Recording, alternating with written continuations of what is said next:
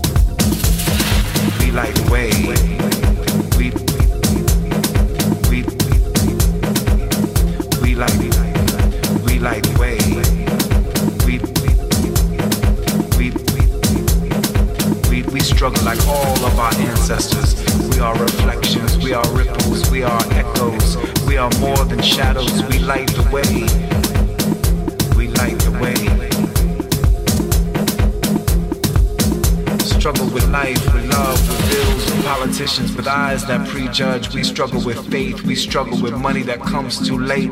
We struggle with hate. We struggle with fate. We struggle to wait. We struggle like all of our ancestors.